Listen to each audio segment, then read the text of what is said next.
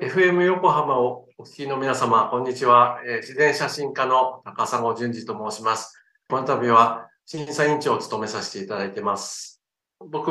何年もね、長いこと水中写真のフォトコンテストの審査はややらせてもらってるんですけども、今回ちょっと2、3年空いて、まあコロナ関係で空いてですね、それで久しぶりに見せてもらったんですが、はっきり言って驚きましたね。なんか、その、ちょっと空いた間に皆さんの技と、あとは、なんていうんですかね、感性とか、狙う車体に対するこう姿勢とかね、そういうのが、格段にアップしたみたいで、作品にそれがこう、見事に結実してて、もう何点も何点も、うわ、これもしかしてグランプリじゃないかっていうのが次々出てきてですね、まあ審査する方も楽しかったですね。で、今まではやっぱりその、どっちかというと生態によった写真を撮る人たちは、もう生態オンリーって言いますかね。それがその、まあ、見た目も、例えば背景の処理の仕方だとか、ライティングの仕方だとかよりも、その被写体の珍しさとか、珍しいシーンっていうのにこう頼って、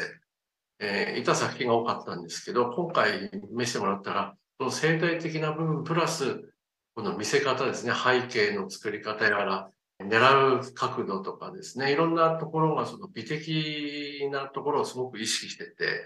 作品として完成度がね、かなり高い。まあ、あとその生態に寄ってないものももちろん、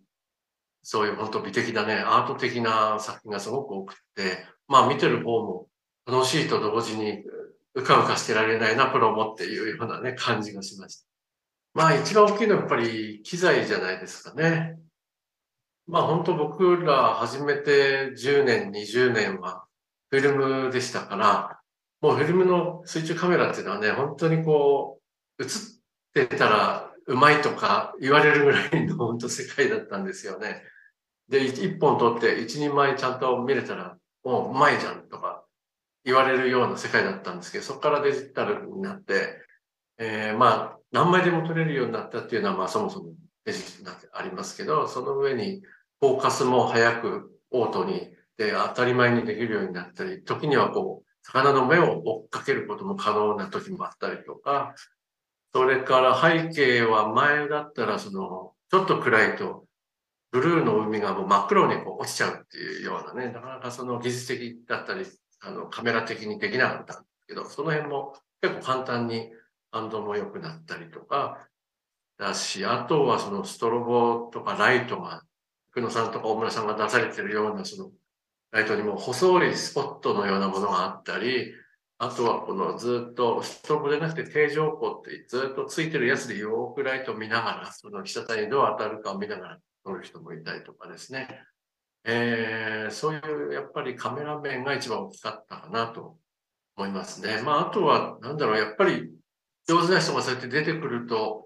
そこがだんだん基準になってくるから、この始めた人も早くそこにこうたどり着くいろんな道が見えたりとか、っていうのもあるんじゃないですかね。えー、で、そういうのが普通に SNS でこう、どんどん出るようになると、それをこう、目にする機会も増えてくるから、そうするとやっぱり感染も高まったり、あ、こういうのを撮りたいっていうイメージも出来上がって、そういうのを撮る人が増えるっていう感じじゃないかなと思います。